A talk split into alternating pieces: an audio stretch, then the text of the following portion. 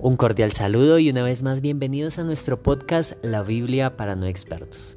En esta ocasión vamos a continuar estudiando el libro de Segunda de Corintios en su capítulo 2 del versículo 10 en adelante. Y recordemos que este es uno de los pasajes que escribe Pablo al pueblo de Corinto.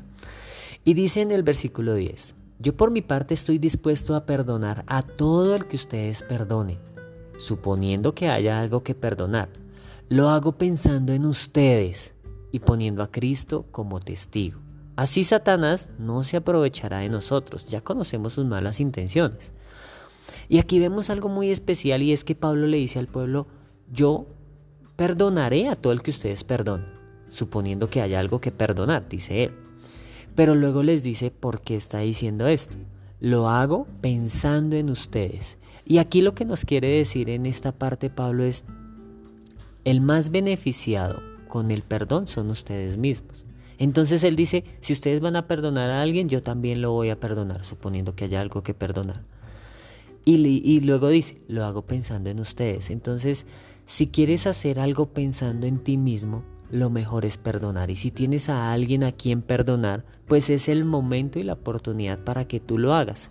Piénsalo no en la otra persona a la que tú estás perdonando porque te hizo algo, porque te hirió, sino porque es lo mejor para ti mismo. Esa es la reflexión de este episodio. Y luego dice, y poniendo a Cristo como testigo, así Satanás no se aprovechará de nosotros, porque cuando hay rencor en tu corazón, es cuando empieza como a haber ese sentimiento incorrecto que te carga, incluso que te puede llegar a enfermar. Así que ahí es donde Satanás aprovecha.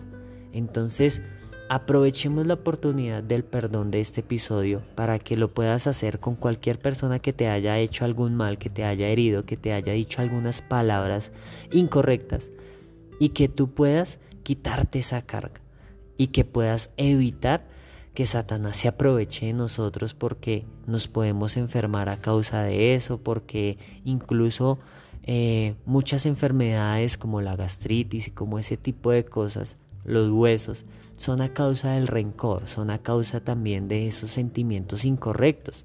Entonces, desprendámonos de ello y aprendamos a amar a nuestro prójimo como a nosotros mismos. Nos vemos en el siguiente episodio y que tengan un excelente tiempo. Hasta la próxima.